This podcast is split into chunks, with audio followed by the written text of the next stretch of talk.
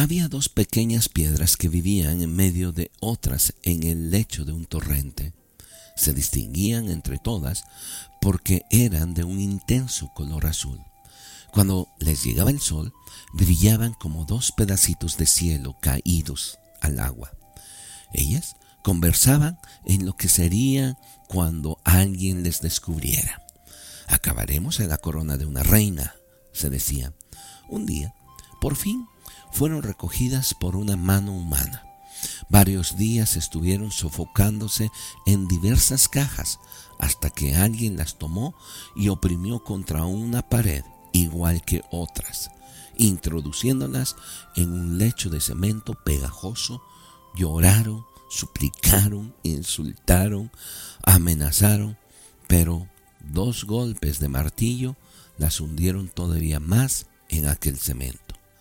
A partir de entonces, solo pensaban en huir.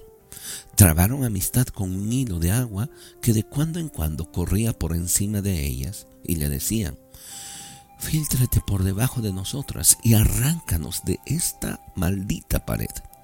Así lo hizo el hilo de agua, y al cabo de unos meses las piedrecillas ya bailaban un poco en su lecho. Finalmente, en una noche húmeda, las dos piedras cayeron al suelo y, yaciendo por tierra, echaron una mirada a lo que había sido su prisión. La luz de la luna iluminaba un espléndido mosaico. Miles de piedrecillas de oro y de colores formaban la figura de Cristo. Pero en el rostro del Señor había algo raro. Estaba ciego. Sus ojos carecían de pupilas. Las dos piedrecillas comprendieron. Eran ellas las pupilas de Cristo. Por la mañana el guardián distraído tropezó con algo extraño en el suelo y en la penumbra pasó la escoba y las echó a la cubeta de basura. Cada uno de nosotros somos piedrecillas en un mosaico de nuestra sociedad. ¿Cuál es tu función en el mosaico donde tú estás? Dios tiene un plan maravilloso para cada uno de nosotros. Él tiene un lugar en este mundo para ti, donde puedes disfrutar de la bienaventuranza de ser útil en su obra.